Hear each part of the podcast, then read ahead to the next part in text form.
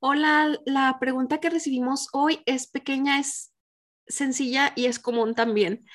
¿Debo dejar una iglesia cuando mi presencia molesta a otras personas? Y nos da un poquito aquí de contexto, Vilma. Dice, ¿qué puedo hacer? Algunas eh, hermanas les molesta que yo asista o sirva y le ayude a los grupos de otros ministerios que me piden colaboración. Y eso ha hecho división en las hermanas conmigo. No sé qué debo hacer, si continuar en esa iglesia o retirarme para no ser piedra de tropiezo a las hermanas que se molestan.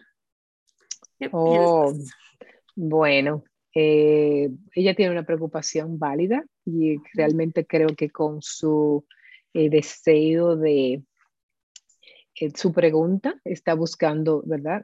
Su deseo de servir, de amor con el Señor, quiere hacerlo con prudencia y quiere hacerlo con saber si es la voluntad de Dios eh, todas nosotras tenemos un llamado en la, en la iglesia eh, para servir. Dios nos ha dado dones.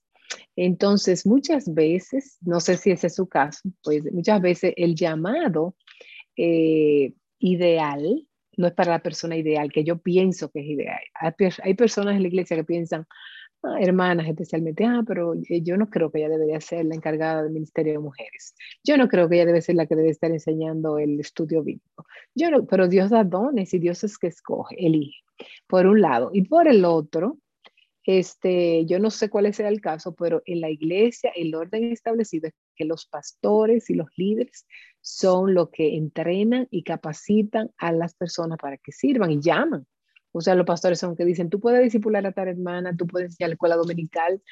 O sea, quiere decir que ella está dispuesta, creo que es lo que está sucediendo, que ella está siempre lista. Todo el que le pide dice, aquí estoy yo, aquí estoy yo, aquí puedo. Quizá porque ella no sé su situación, también ya tiene más tiempo, está más apasionada por Dios, puede hacerlo, donar su tiempo.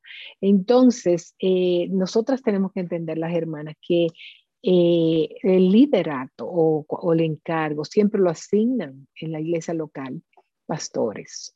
O sea, no soy yo que me pongo, ah, pues yo voy a hacer esto. Y a veces eh, realmente pastores, cuando ven que hay hermanos que son tan serviciales y trabajan en cierta área, pues dicen, pues mira, toma tú esta situación, ayuda. Eh, otra cosa es que el compromiso, ¿entiendes?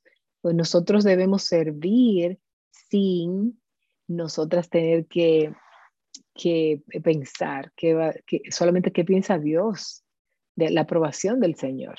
No pensar, ah, pero si esta hermana no, no sirve, ¿qué pasa? Etcétera.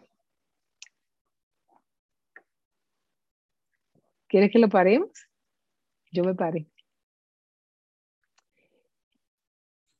este, el, eh, lo importante de los siervos y siervas eh, que sirven, servidores de la iglesia que sean hallados fieles, que tengan compromiso eh, y que sean aprobados por los líderes que conocen sus vidas.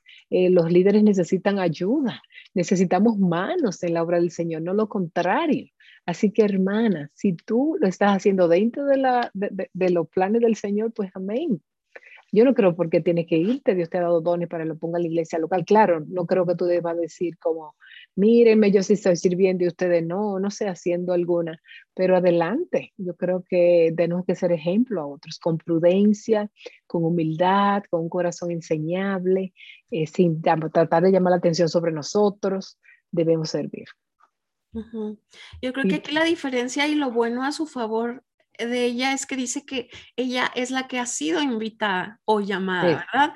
eso hace toda la diferencia, yo creo. Y si vemos a través de la Biblia, Vilma, todas las personas que fueron llamados estaban ocupados haciendo algo y el Señor Jesús los llamó ellos no se estaban promoviendo ni levantando la mano, ponme a mí, ponme a mí, ni haciendo dramas entre grupos, sino estaban siendo fieles en lo suyo y luego el Señor los llamó. Entonces yo creo que es lo mismo ahora.